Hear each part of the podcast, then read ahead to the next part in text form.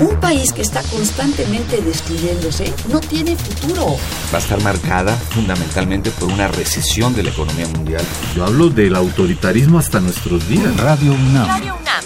Y la Facultad de Ciencias Políticas y Sociales presentan Tiempo de análisis. Me parece que tienen que darnos ya respuestas concretas. No se puede echar a andar la reforma electoral tal y como está planteada. Tenemos que seguir luchando por defender la libertad de expresión. Un espacio radiofónico donde con tu voz construyes el debate. Tiempo de análisis.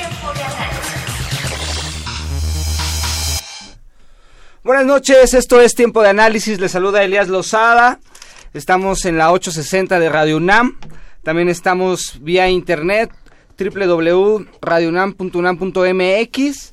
Este es el programa radiofónico de la Facultad de Ciencias Políticas y Sociales y mm, les damos el teléfono en cabina para que se comunique con nosotros, participe en nuestro tema que hoy está bastante bueno. Nuestro teléfono 5536-8989 y en las redes sociales nos pueden encontrar en Twitter en arroba tiempo de análisis y también en Facebook, en la página de nuestra facultad, la Facultad de Ciencias Políticas y Sociales. Hoy, eh, miércoles 17 de mayo, vamos a hablar sobre el segundo coloquio binacional, Diálogos por la Dignidad de los Migrantes, eh, en el contexto Los Ángeles, la ciudad de Los Ángeles, California y México, la Ciudad de México y la UNAM, sobre todo la UNAM en Los Ángeles y la UNAM aquí, eh, precisamente la Facultad de Ciencias Políticas y Sociales. Y para hablar del tema nos acompaña eh, Mauricio Márquez, coordinador coyuntural. Eh, de análisis de coyuntura. Perdón, coordinador de análisis de coyuntura de la Facultad de Ciencias Políticas y Sociales, antropólogo también de la UNAM. Y también tenemos con nosotros a Asiadet Adame. Buenas noches, de Iniciativa Ciudadana y Verónica Noriega.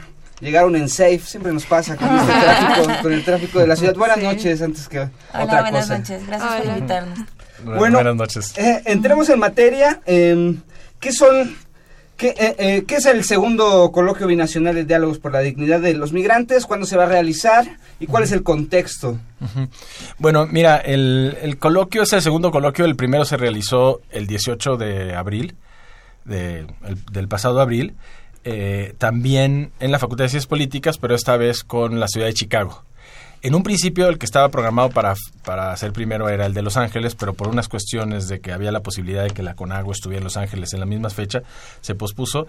Y bueno, y este, el segundo coloquio va a ser mañana, esta vez con, bueno, el primero fue la Facultad de Ciencias Políticas con la UNAM Chicago, y en este caso va a ser la Facultad de Ciencias Políticas con la, eh, la UNAM Los Ángeles es parte de una iniciativa de varias instituciones, en particular de Iniciativa Ciudadana para la Promoción de la Cultura del Diálogo, que Asia y Ibero vienen de ella, con la Facultad de Ciencias Políticas.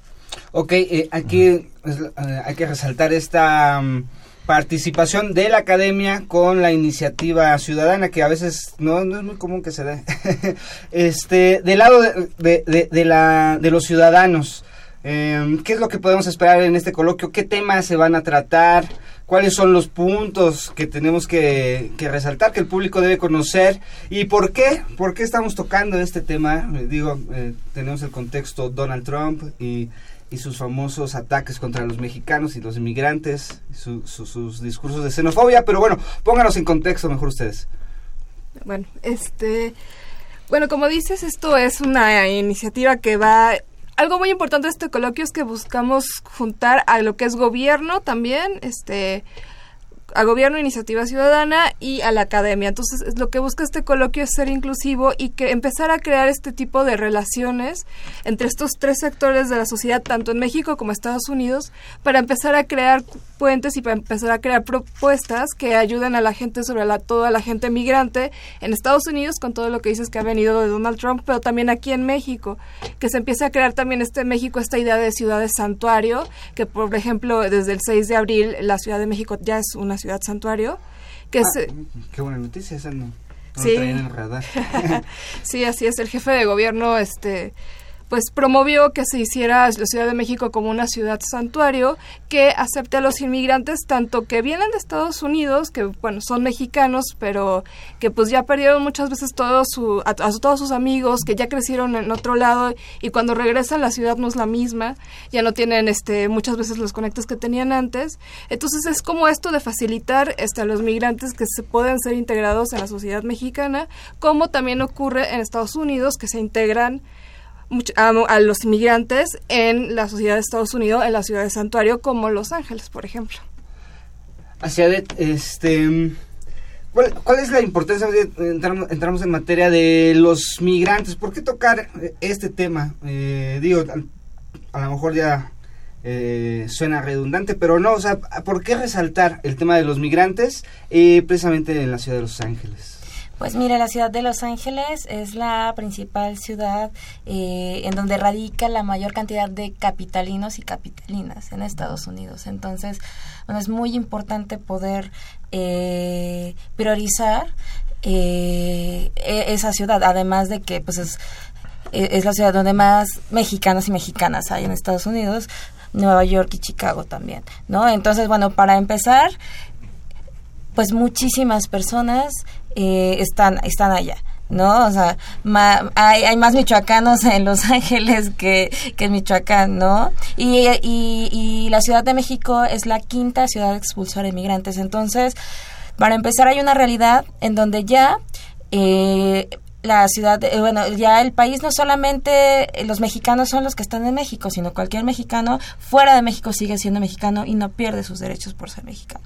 Entonces, también hay que comenzar a abrir horizontes y a expandir ideas en, en, sentido de que también tienen derechos y también se tiene que trabajar con ellos, ¿no? Desde la parte eh, de derechos humanos, desde la parte de servicios.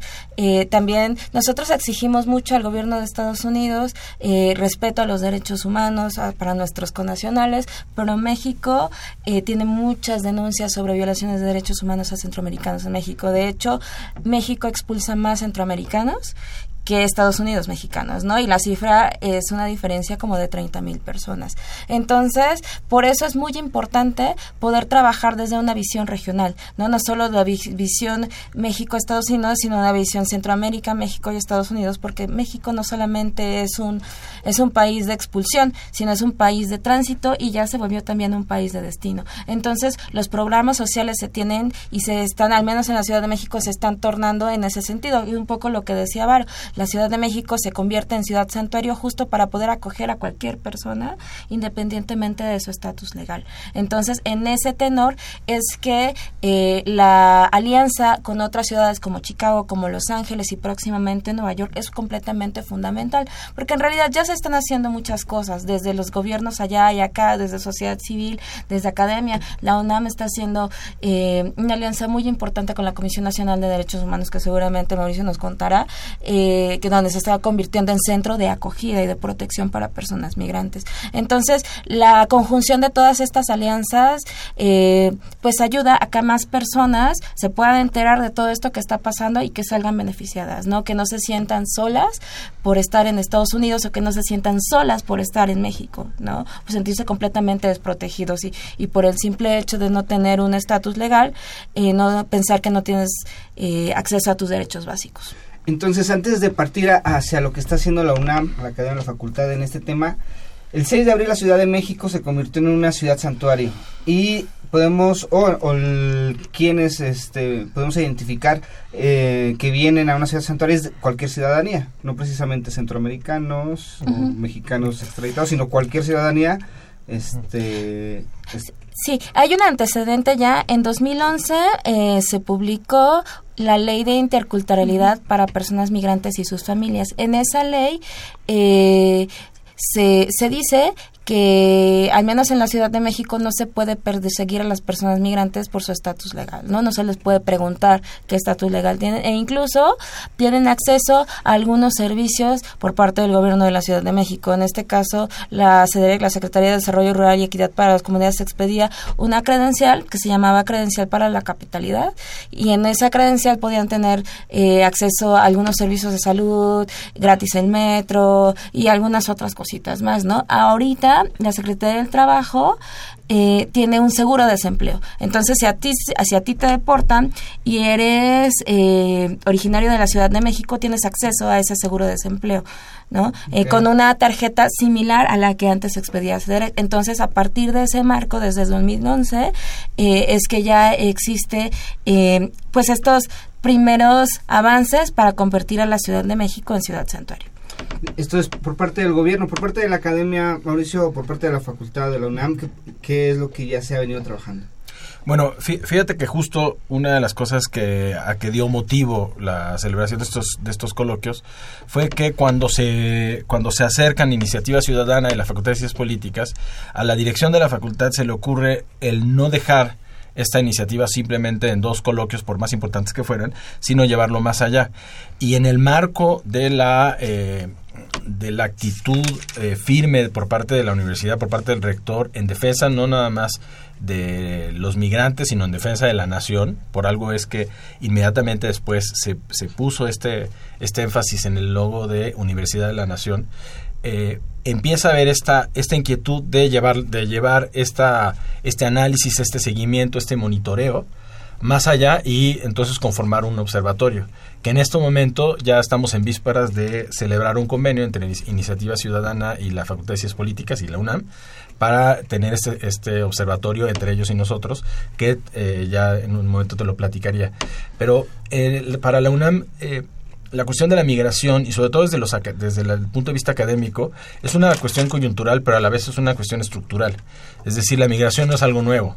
Incluso cuando a principios del, de eh, finales del, del, siglo pasado, principios del 2000, eh, se veía la tasa de migración que se estaba dando de México a Estados Unidos, que estaba en las, en las cifras de 450 mil personas al año, más o menos, es decir, ciudades medias como Jalapa, eh, prácticamente toda la ciudad se estaba yendo una vez al año hacia Estados Unidos, y algunos investigadores de la UNAM, como Sergio Cermeño, llegaron a cifras de entre 30 y 40 millones de personas a lo largo de 30 años, desde los 80 a principios del 2000, de 20 30 años, de, que habían migrado del sur de México hacia, el norte de México y hacia el sur de Estados Unidos. Es, decir, la migración, y lo estamos viendo en Europa, es el fenómeno tal vez del siglo XXI, junto con los conflictos que va a haber del agua. Entonces, eh, el hecho de que de repente llegue al poder de Estados Unidos una persona que toma como bandera la, el ataque a los migrantes, por eso este coloquio se llama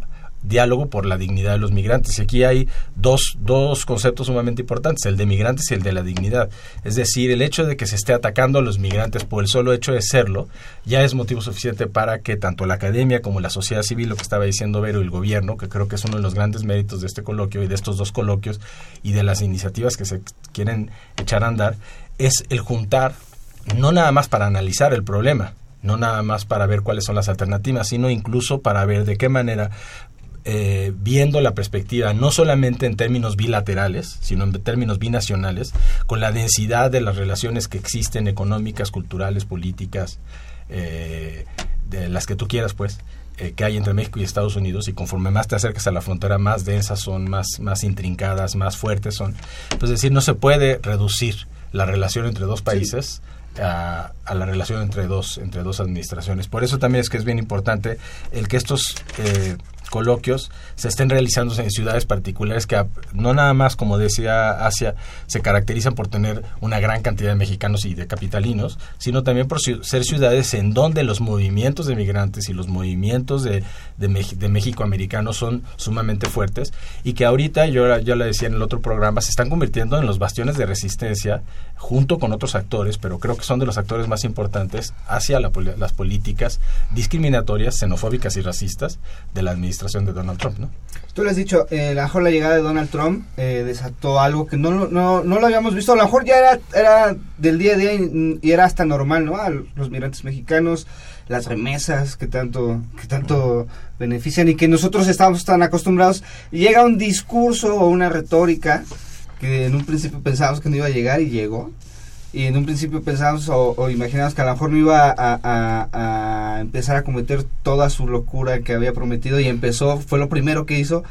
Y entonces si nos, nos, nos detenemos a, ver y, decir, bueno, siempre ha existido este fenómeno de la, migración con sus sus bemoles, con, su, con sus fenómenos sociales bien eh, determinados.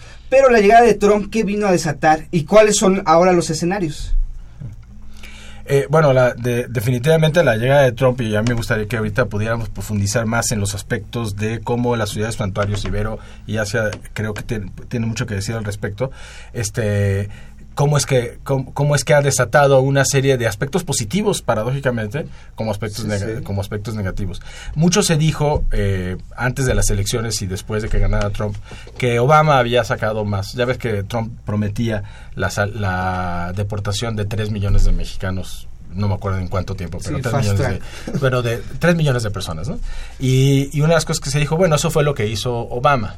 Pero la cuestión aquí es no solamente el hecho de los números, Obama lo hizo a lo largo de ocho años, si, si, si no me equivoco, sino en el tono y la manera con la cual lo, lo está haciendo. No es lo mismo de repente deportar a alguien de, y eh, porque está de manera ilegal o de manera indocumentada en un país a deportarlo criminalizándolo de la manera tan ostentosa y tan eh, y, comprometiendo la dignidad de las personas. Entonces yo creo que lo que detona Trump es justamente este sentimiento de injusticia, pero también el que se ve claramente que los migrantes y los mexicanos en particular se están convirtiendo en el chivo expiatorio de una política que desde los puntos de vista, y creo que en el coloquio ahorita que hablemos un poquito más de ese, va a quedar bastante bien asentado, es totalmente irreal. O sea, el hecho de sacar a los mexicanos este, la cantidad que tú quieras de Estados Unidos, no va a mejorar ni un ápice la economía de Estados Unidos porque es una cuestión estructural. No solamente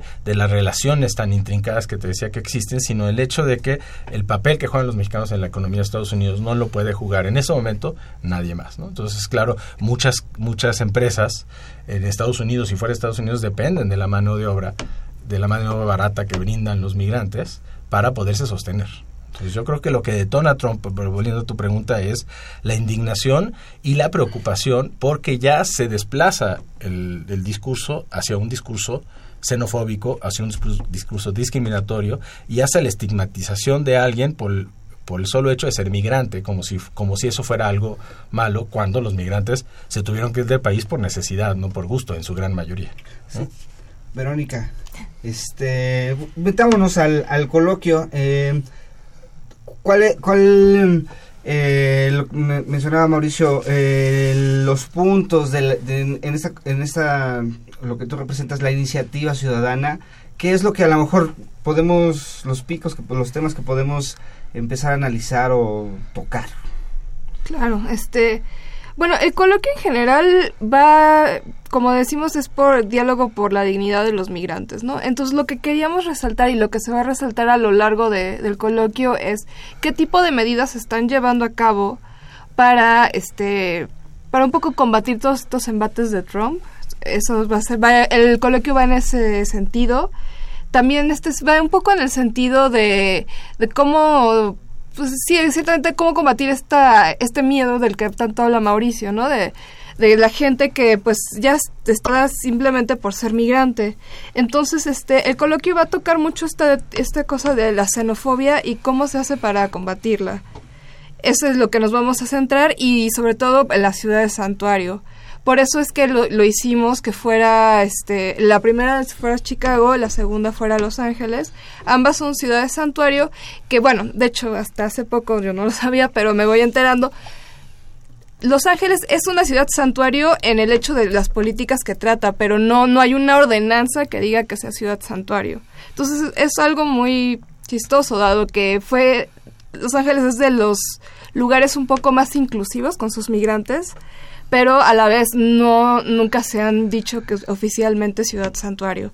Entonces, este, pues básicamente lo que los temas que van a tratar el coloquio son este tipo de temas, la importancia de ciudad santuario, la importancia de políticas que puedan combatir este la xenofobia de Trump y sobre todo qué, qué tipo de alianzas se pueden hacer más allá de este tanto binacional como intersectorial. Eso es a lo que nos vamos a dedicar. A lo que vamos a mañana qué hora inicia el coloquio en la facultad? A la una. A la una de la tarde y culmina pasadas las seis. En, en el auditorio... En el auditorio Pablo González Casanova. el principal de la facultad. permíteme Mauricio, vamos a continuar. Necesitamos ir a una pausa, eh, hablando también de migración, pero en este caso migración en Europa, noticias desde Europa. Este, vamos a nuestra primera cápsula, regresamos. Esto es tiempo de análisis. Estamos hablando sobre el segundo coloquio binacional de diálogo, diálogos por la dignidad de los migrantes. Vamos y regresamos.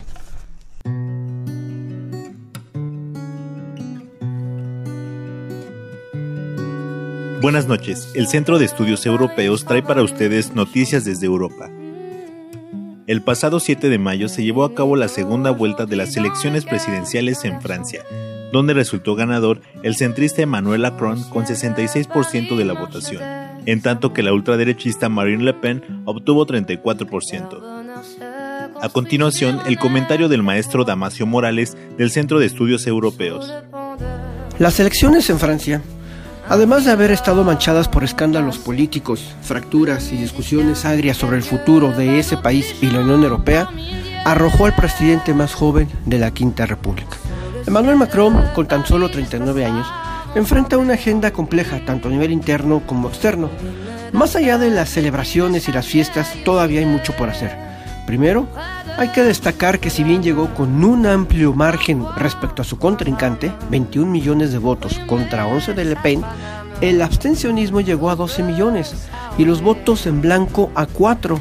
Además, algunos de los que votaron por Macron lo hicieron en contra de Le Pen, lo cual nos sigue hablando de una Francia dividida, en la que Macron tiene el gran reto de incorporar la multiplicidad de posiciones y demandas de un amplio espectro de la población francesa. Ello deberá reflejarse desde sus primeros actos de gobierno, el nombramiento de su primer ministro y del resto de su gabinete, donde deberá integrar esta diversidad de demandas sociales e intereses políticos. Adicionalmente, no debemos olvidar que aún faltan las elecciones de la Asamblea Nacional el próximo 11 de junio, lo que dará una configuración más definida al futuro político francés y a las capacidades y márgenes de acción del joven presidente. Al interior, el mayor problema es el desempleo, los bajos salarios, el déficit presupuestal, el incremento de la migración y la crisis de los refugiados, sin olvidar el terrorismo no le va a ser fácil conciliar a Macron políticas migratorias semejantes a las que sigue Angela Merkel con los sentimientos de amplios sectores de la población francesa que rechazan la mayor presencia de migrantes en su país. Además de que queda también en la agenda el control de las fronteras y la seguridad francesa. A nivel de la Unión Europea, el resultado sin lugar a dudas es un refrendo al proyecto comunitario al fortalecimiento de Francia en su eje franco-alemán y a la redefinición de ese país en el concierto europeo. De entrada, Macron se ha manifestado por una reestructuración de la zona euro en al menos algunos puntos fundamentales. Por ejemplo, establecer un instrumento de deuda de la eurozona, llevar a cabo y avanzar en una política fiscal común, nombrar un ministro de finanzas conjunto y por supuesto profundizar en lo que es la unión bancaria. Sin lugar a dudas es una agenda muy, muy ambiciosa que relanza a Francia, pero que para lograrlo Macron deberá primero fortalecer la credibilidad de Francia y ello empieza en casa. La tarea es muy difícil para un joven presidente y neófito de la política. Esperemos que las cosas marchen bien para Francia, para la dulce Francia. Muchas gracias. Se despide de ustedes el Segundo. Continúa escuchando Tiempo de Análisis. Estamos de regreso en Tiempo de Análisis. Estamos hablando sobre el segundo coloquio, Diálogo por, lo, por la Dignidad de los Migrantes. Y precisamente nos quedamos eh, eh, explicando. Mañana se celebra en la Facultad de Ciencias Políticas, en conjunto o en streaming con la UNAM Los Ángeles. Eh, a las 11 de la mañana dará inicio, o bueno, será la inauguración. Eh, contaremos con la directora de la facultad, Angélica Cuella, también con el director de la Facultad de Economía, Eduardo Vega López, eh, también Felipe Carrera, cónsul de protección, eh, esto en el Consulado General de México en Los Ángeles, y Paula de Gortari, directora eh, de la Universidad Nacional Autónoma de México con sede en Los Ángeles. Esos eh, algunos de los que van a estar en la inauguración, pero tendremos gente del CIDE, profesores del CIDE, profesores de la Facultad de, Ciencias Políticas, en los estudios antropológicos Y mm, bueno, le estamos invitando, este es nuestro tema mañana, échese una vuelta a la facultad. Este es muy importante hablar sobre los migrantes y nos quedamos sobre eh, el- la participación de la, de la ciudadanía, lo que ustedes querían venir a explicar, lo que ma- mañana vamos a tener en cuanto a lo que ustedes respecta. Sí, es muy importante poder resaltar todo lo que desde los diferentes sectores ya se está haciendo. Por ejemplo, vamos a tener la participación del reverendo Francisco García de la E- E- Iglesia Episcopal de Santa Fe en California. Y lo que las iglesias están haciendo, además de pronunciarte fuerte, pronunciarse fuertemente contra todas estas eh, pues declaraciones xenofóbicas y racistas, es tener una, una posición de protección. ¿No? La, las iglesias son zona libre de, de, de- migra, por así decirlo, ¿no? Y además están, eh, pues, dando apoyo humanitario, ¿no? Desde comida, desde asesoría legal, se están volviendo centros de acogida. Entonces, el rol de las iglesias en Estados Unidos, así como en México, de protección y ayuda a los migrantes, es muy importante poder resaltarla, ¿no? Al nivel de lo que está haciendo diferentes gobiernos, especialmente gobiernos locales, y de lo que está haciendo academia y de lo que está haciendo sociedad civil. Entonces, una de las grandes eh, bondades del coloquio es poder visibilizar esto y poder conjuntar ideas, ¿no? ¿Qué es lo que sigue? No quedarnos solo en el diálogo, ¿no? Sino cuáles son otras acciones para poder, pues, ir juntos. Estamos hablando ya de las iglesias, de iniciativa ciudadana. En el corte estábamos hablando sobre el gobierno. ¿Quién participa en- hablando del gobierno mexicano en esto? Bueno, en este caso, en el primer panel tenemos al embajador Jacob Prado, él es director de protección de la Dirección de Protección de Mexicanos en el Exterior, quien es quien lleva toda el área de protección en cada uno de los consulados. Los lo- lo- las áreas de protección son es quienes desde quienes van a las cárceles para dar apoyo legal, para dar eh, apoyo psicológico a todos los connacionales, eh, toda esta parte humanitaria que tienen los consulados es la parte de la dirección de protección es quien lo lleva y el pues ahora sí que el director general eh, pues va a estar en el evento.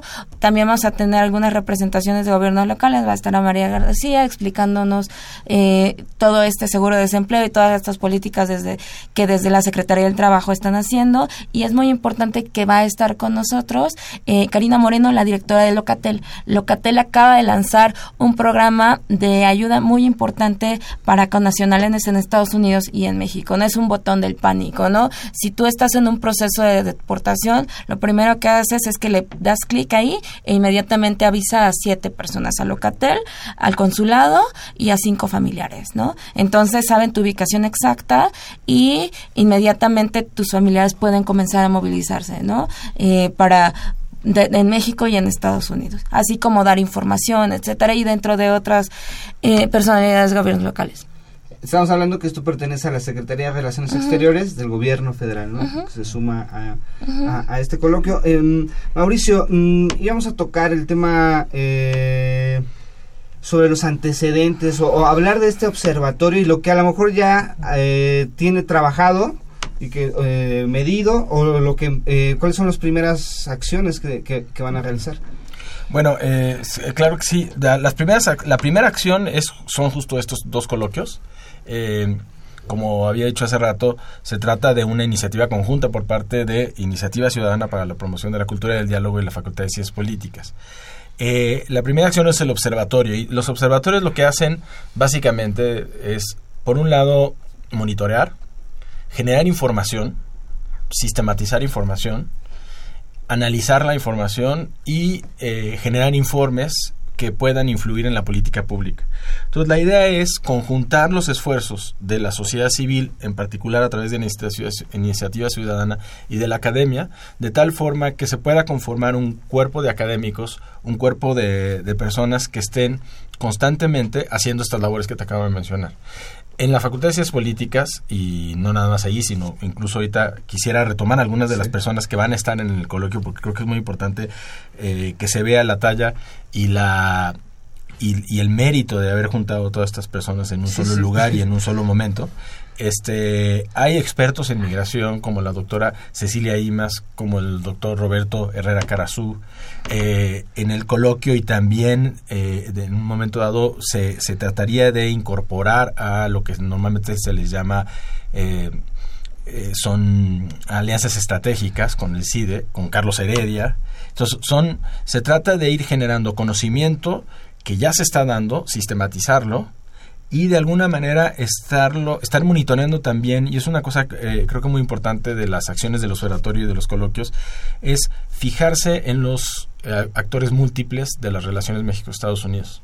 Eh, la relación evidentemente importante del de los gobiernos, pero también las relaciones entre las ciudades, las relaciones entre los distintos eh, actores sociales que están, los empresarios, las sociedades, las organizaciones, eh, como el caso de una de las que está participando, que es la Red Mexicana de Líderes y Organizaciones de Migrantes qué es lo que están haciendo allá, qué es lo que están haciendo acá, e ir brindando también elementos para las recomendaciones en políticas públicas.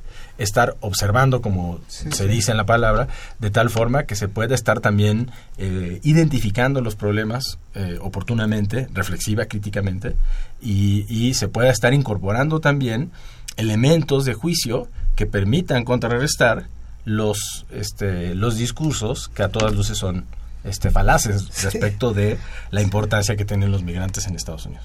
Que no nos hemos metido todavía, a ver si nos da tiempo. Hablar sobre, eh, digo, eh, estamos haciéndole una radiografía a lo que vamos a tener mañana de lo que ha sido el coloquio, pero el por qué, ¿no? Y eh, a propósito de que una, un tipo coyuntural llega una persona con sentimientos pues sí, xenófobos, ¿no? ¿Por qué no llamarlo así? Y que al final sí están afectados, o sea, nos está, los, lo tenemos en la cara, no es un fenómeno social que nosotros como ciudadanos de la capital lo podemos ver.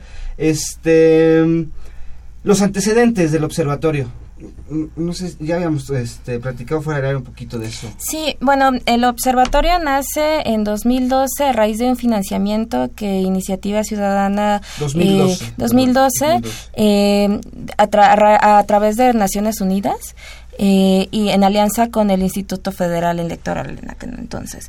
Eh, fue, una, fue, fue un proyecto que se implementó en los ocho principales estados de México expulsores de migrantes eh, y en, en, cuatro de las principales ciudades eh, de más mexicanos en Estados Unidos, ¿no? Entonces... ¿Cuáles son? Digo, eh, Los Ángeles, Chicago, Nueva York y mm, Texas.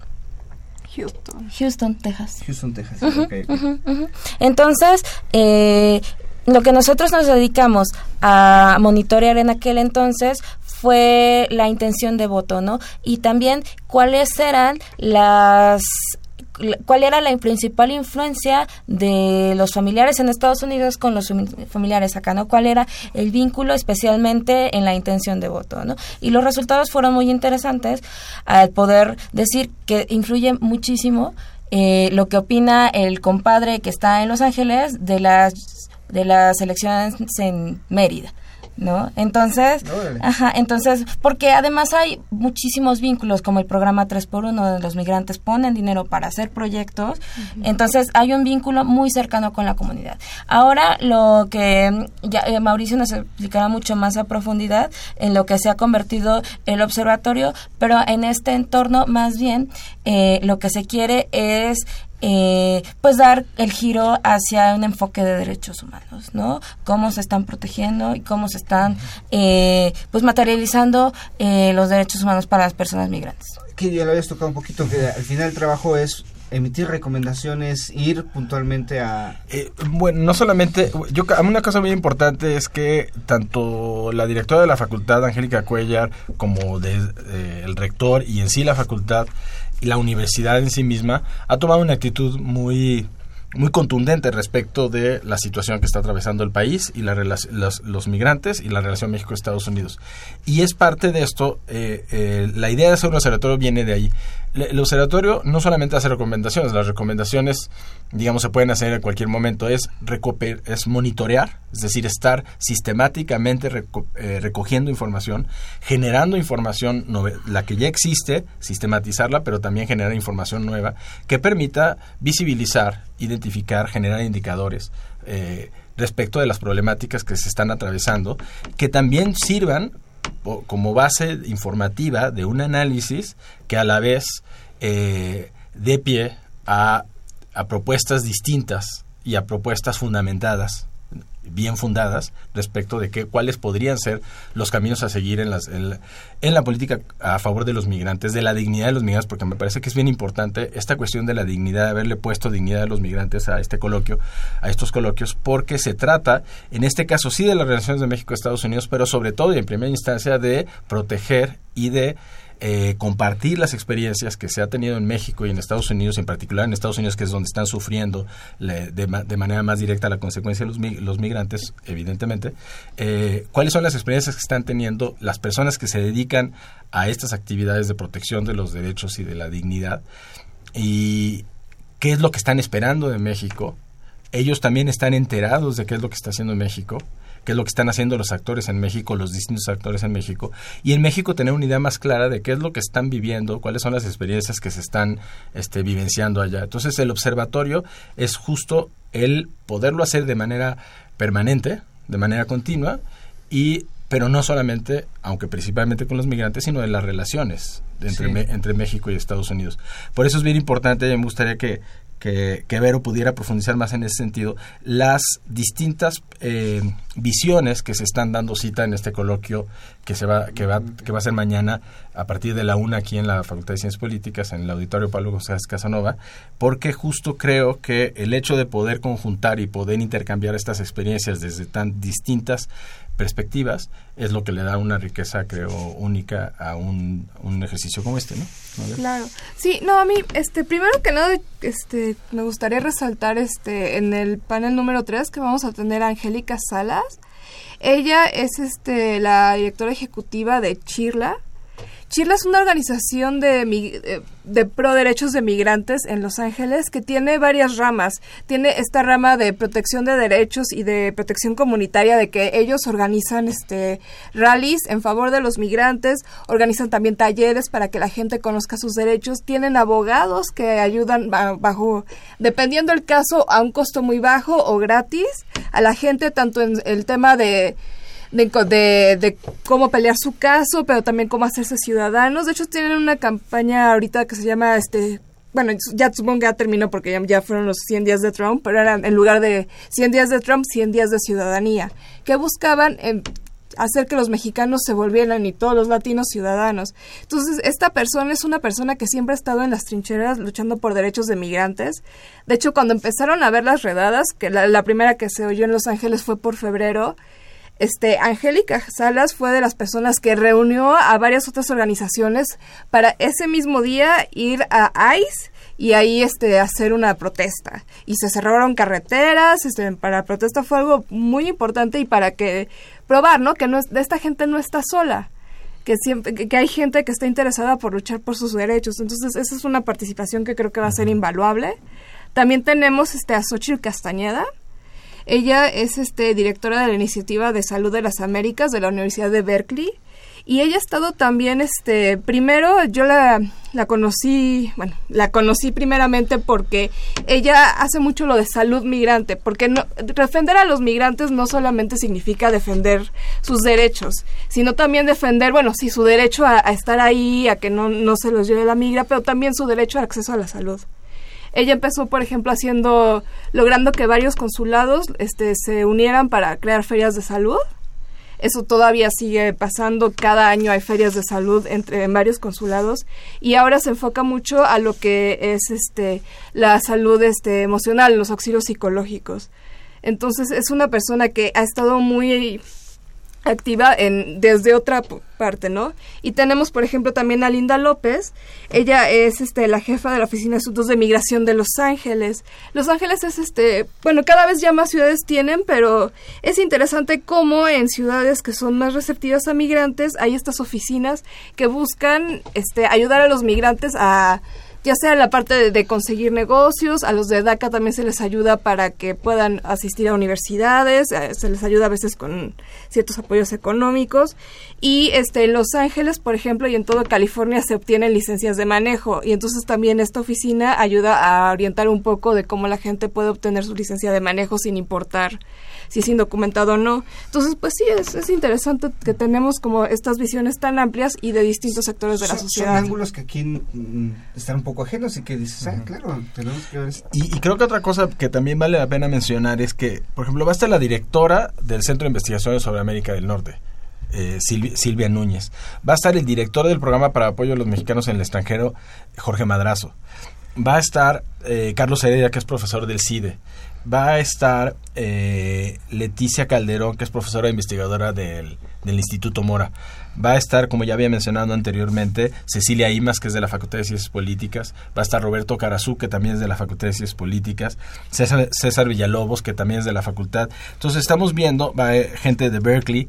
Entonces estamos viendo, por un lado, una gran diversidad de, de visiones académicas, una gran diversidad de visiones eh, de, eh, de, la sociedad civil, como las, las, que acaba de mencionar Vero, también una gran diversidad de, visiones desde la, la, actividad del gobierno, del gobierno allá y del gobierno acá, de los gobiernos mexicanos como los, los cónsules allá, pero también de las personas que aquí, como el caso de Amalia García, están, están a cargo de programas que en este momento están orientados, entre otras cosas, a... Eh, como decía hace ratito, hacia no nada más a facilitarle el regreso a aquellos que este, se vean forzados a regresar eh, después de mucho tiempo de haber hecho su vida en Estados Unidos, sino también de las personas que están en tránsito y que en el momento en que pasan uno, dos, tres o un año, pues de alguna manera tienen que vivir y tienen que vivir de manera digna. Entonces creo que todas estas actividades es reflexionar sobre el derecho que tiene cualquier persona a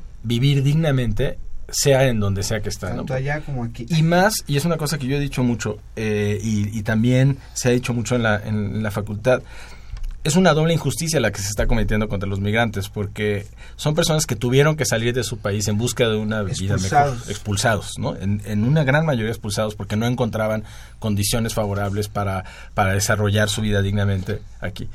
Eh, y de repente, después de todo el esfuerzo, de todo los, el sufrimiento y de todas las vicisitudes, poco a poco han ido haciendo, sus hijos han nacido allá, sus hijos crecieron, el otro día estuvo en la facultad una, una muchacha que nació en México, pero prácticamente toda su vida la ha hecho en Estados Unidos, aunque ha venido, ido y venido, y de repente es una persona que va a entrar a, a Harvard y que su papá es campesino, ellos, ellos son americanos, este, aunque tengan una identidad y un orgullo mexicano, y de repente que le digas a una persona, eh, así que aparte ha dado este su esfuerzo laboral para la economía de Estados Unidos y también para la de México a través de las de las remesas, que le digas que ya no sirve, pero aparte se lo digas de una manera este indignante. Indignante este, tratándola como criminal. Su único crimen es buscar una, una mejor opción de vida. Entonces creo que este, este coloquio, que otra vez digo, se llama de la dignidad de los migrantes, hace énfasis en eso y hace énfasis en que no nos podemos eh, quedar de, con las manos cruzadas, como ha sido una actitud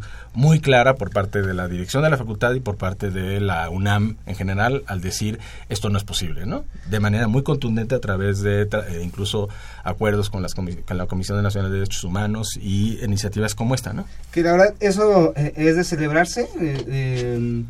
hemos platicado aquí el tema ya en varias ocasiones desde enero y cuando nos encontramos con tantos ángulos diversos que nos abren el panorama, eh, es bueno echar un ojo, es bueno asistir a estos coloquios. Vamos a ir a, un, a nuestra última pausa. Este, tenemos una cápsula de la democracia que estamos a dos semanas y media de las elecciones en el Estado de México. Y regresamos ya en el colofón, este, eh, eh, rematar cada quien su participación sobre, sobre este coloquio que mañana tendremos en la facultad. Vamos a la pausa de la democracia y volvemos. Como parte de las actividades del programa UNAM y los desafíos de la nación, impulsadas por autoridades y académicos de la UNAM, el pasado jueves 4 de mayo se llevaron a cabo los foros que llevaron por nombre Democracia y Participación Ciudadana en donde expertos en materia de democracia, política y cultura se dieron cita para abordar el panorama y las distintas problemáticas que enfrenta nuestro país. Se contó con la participación de Lorenzo Córdoba Vianelo, presidente del Instituto Nacional Electoral, que destacó la importancia de la cultura cívica como una herramienta para consolidar la democracia en nuestro país. Hoy en día, todas las democracias representativas hacen de las elecciones el piso no digamos, eh, eh, suficiente probablemente, pero sí necesario para que podamos hablar de un sistema democrático.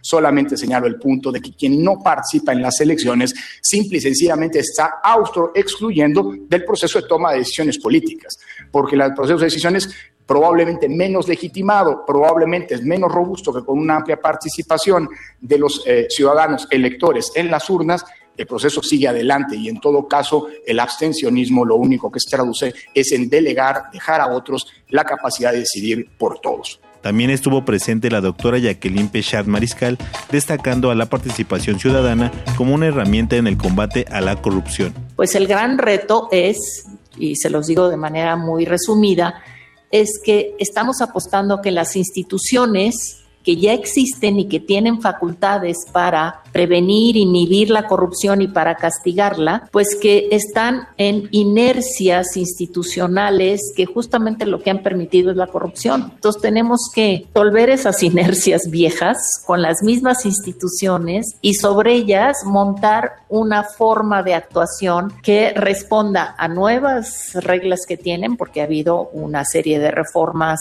legales a sus propias atribuciones y todo esto solamente con la potencia de la activación ciudadana. Y Alfredo Figueroa Fernández, quien mencionó el fracaso de la transición democrática en nuestro país y el problema de la representación política. Si lo que ocurre de aquí al 18 es lo que hoy tenemos, independientemente quién gane, no hay una modificación en realidad de la ruta política que requiere la República. La única salida, en mi opinión política, de transformación es enfrentando un problema de exigencia de representación en otros términos y por eso solo a través de la construcción de organizaciones sociales capaces de incidir con fuerza, con un extraordinario tamaño en digamos, en la vida pública, es que podrá hacerse una modificación. Fue así como las mesas dieron por concluidas, poniendo en debate lo antes planteado y dejándolo al análisis y reflexión de los asistentes. Mi nombre es Ociel Segundo, sigue escuchando Tiempo de Análisis. Gracias, estamos con eh, en tiempo de análisis, perdón. Eh, platicando sobre el coloquio que mañana tendremos diálogo por la dignidad de los migrantes. Mauricio, ¿me querías, querías, tenemos todavía unos 5 o 6 minutitos? Mira, yo simplemente quisiera puntualizar un poco a partir de la pregunta que me haces hace ratito, cuáles son las líneas estratégicas eh, y cuáles son las actividades y productos que en una primera etapa se piensan tener con el observatorio. Que, como, como te decía, estos dos coloquios ya son de alguna manera una parte integral de las actividades y se va a ver aquí en uno de los objetivos. Bueno, uno es tener un monitoreo temático. Por un lado, las líneas estratégicas son cuatro. Es tener un monitoreo temático, que te comentaba, es darle sistematización de la información y, este, y estar generando indicadores. La otra, evaluación y análisis. Una vez que se tenga la información, estarla evaluando y analizando. Hacer una reflexión y un diálogo eh, y, debate público respecto de las temáticas que se hayan identificado y a partir de ahí elaborar, elaborar propuestas de política pública. Esas serían las tres líneas estratégicas. Las actividades entre otras, son un micrositio informativo que incluso ya Iniciativa Ciudadana está teniendo un esbozo de ese, de ese sitio, eh, boletines informativos, eh, todavía no planteamos la periodicidad, pero serán tres de cada tres, tres o cuatro meses, eh, que incluso informes a lo mejor anuales, un laboratorio de información que ahí es donde la actividad académica se va a, conjuntar y, report, y reportes trimestrales que tendrían que ver con las actividades que se han ido y la información que se ha ido generando. Entonces, básicamente el observatorio, entre sus actividades, estas son las, las líneas que se está tratando y claro que es la temática de la migración en general y de las relaciones este, binacionales, no bilaterales entre México y Estados Unidos, ¿no? Que suena bien, la verdad, ¿eh? o sea, el, y mucha chamba. mucha, mucha chamba. este, hacia, hacia eh, para rematar, eh, ¿qué, qué, podemos, dentro de los diálogos, cuáles a lo mejor resaltar mañana? Ya, ya dijimos que abrimos a la una de la tarde, ahora tenemos, tenemos por ahí un break a las dos, dos y media de la Ahora, no, no habíamos comentado que mm, se va a, transmitir también a Los Ángeles.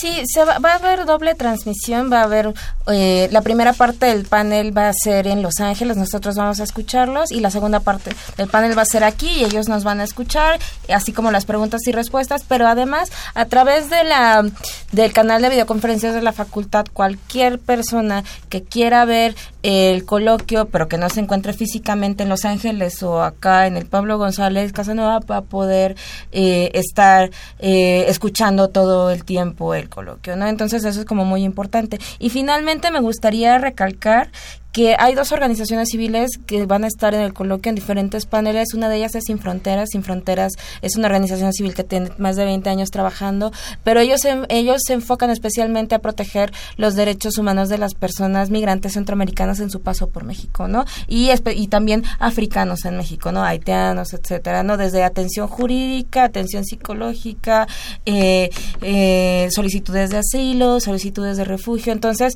eh, es esta doble responsabilidad que tenemos como mexicanos de solo no solo pedir que se respeten los derechos humanos eh, de nuestros paisanos y nuestras paisanas en Estados Unidos, sino nosotros también, ponernos la camiseta y respetar los derechos humanos de, de, las personas migrantes centroamericanas en su camino, ¿no? Y otra organización civil es IMUME, el Instituto para las Mujeres y Migración, que ellos trabajan litigio estratégico especialmente para familias transnacionales eh, separadas, ¿no? Transnacionales es que el hijo nació en Estados Unidos, que la hija nació en México, que el papá nació acá, que, y justo hacen toda esta clase de litigios estratégicos mexicanos en Estados Unidos, centroamericanos México. Es un fenómeno tan cruel esta partición de familias. Te agarran, te llevan. A lo mejor tú nunca habías pisado la Ciudad de México y ya estás aquí en un par de tres horas. Y allá dejaste hijos mamá, papá, no sé. En el coloquio pasado, yo no, yo nada más voy a decir eso, nos tocó justamente que iba a estar una persona de Michoacán, ¿no? El procurador de justicia o quién era. No, el, secretario. El secretario del migrante. El secretario del migrante y no pudo estar precisamente porque estaba atendiendo a una señora que habían sacado de Estados Unidos y sus cuatro hijos seguían y esposos seguían en Estados Unidos, ¿no? Vero.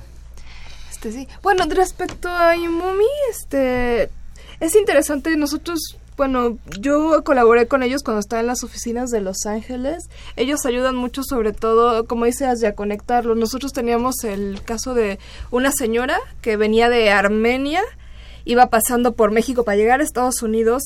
La, la migra le cae en México y estaba embarazada, tiene a su hija en México luego logra cruzar este legalmente al principio, luego este pasa otra cosa, pero la niña le quedaron de el que el certificado de nacimiento se lo iban a enviar y nunca se lo enviaron. Entonces tienen este caso de esta niña que, que no tienen este acta de nacimiento, no tiene muchos problemas en Estados Unidos y ahorita se le está ayudando para para ver si este pueden conseguir el acta. Entonces sí creo que la participación de IMUMI nos va a abrir también mucho de, cómo es este estos problemas transnacionales que existen. Eh, digo, aquí también nos hemos platicado sobre esas historias eh, y sobre todo tocamos aquí el tema a principios de año cuando eh, sacamos números. ¿Cuántos eh, mexicanos llegaron a la Ciudad de México? Había primero dos vuelos, tres vuelos, se hablaba de 135 personas, en un principio aumentó, después se estabilizó, que también es algo para hablar. La migración no, no, no se ha disparado como a lo mejor hubiéramos pensado. ¿No? Pero bueno, esos son ya temas que se van a tratar el día de mañana, eh, gran cantidad de, visiones de todo tipo, desde la Iglesia, el gobierno federal, eh, la iniciativa ciudadana, eh, la UNAM, que con esta gran responsabilidad también desde un principio el rector abrió este espacios para discutir, programas para recibir a los, a los mexicanos. Y bueno, muchas gracias por habernos acompañado, Mauricio, Verónica, Asia, este, un gusto tenerlos aquí. Muchas gracias. Muchas gracias. Nada más recordarles antes de irnos, este, el diálogo es el día de mañana, de 1 a 6, en el auditorio Pablo González Casanova. De la Facultad de Ciencias Políticas. Ahí, hasta la orillita de, Ciudad Universitaria, nos tienen muy abandonados, muy cerquita del espacio escultórico. Acompáñenos, se va a poner bueno. Asia. Muchísimas gracias por invitarnos, los esperamos y si no se pueden eh, acercar tanto a Los Ángeles como acá, pues conéctense a través del canal de YouTube de la facultad. Bueno, pues ahí estamos. Buenas noches. Yo soy Elías Lozada y a nombre de todo el equipo de la Facultad de Ciencias Políticas y todo el equipo de aquí de Radio UNAM, les agradecemos. Los esperamos de que ocho días. Los esperamos mañana en la facultad y de que ocho días aquí en el programa Tiempo de Análisis a las ocho en punto el miércoles. Buenas noches. Esto fue Tiempo de Análisis. Tiempo de Análisis. Una coproducción de Radio UNAM y la Coordinación de Extensión Universitaria de la Facultad de Ciencias Políticas y Sociales.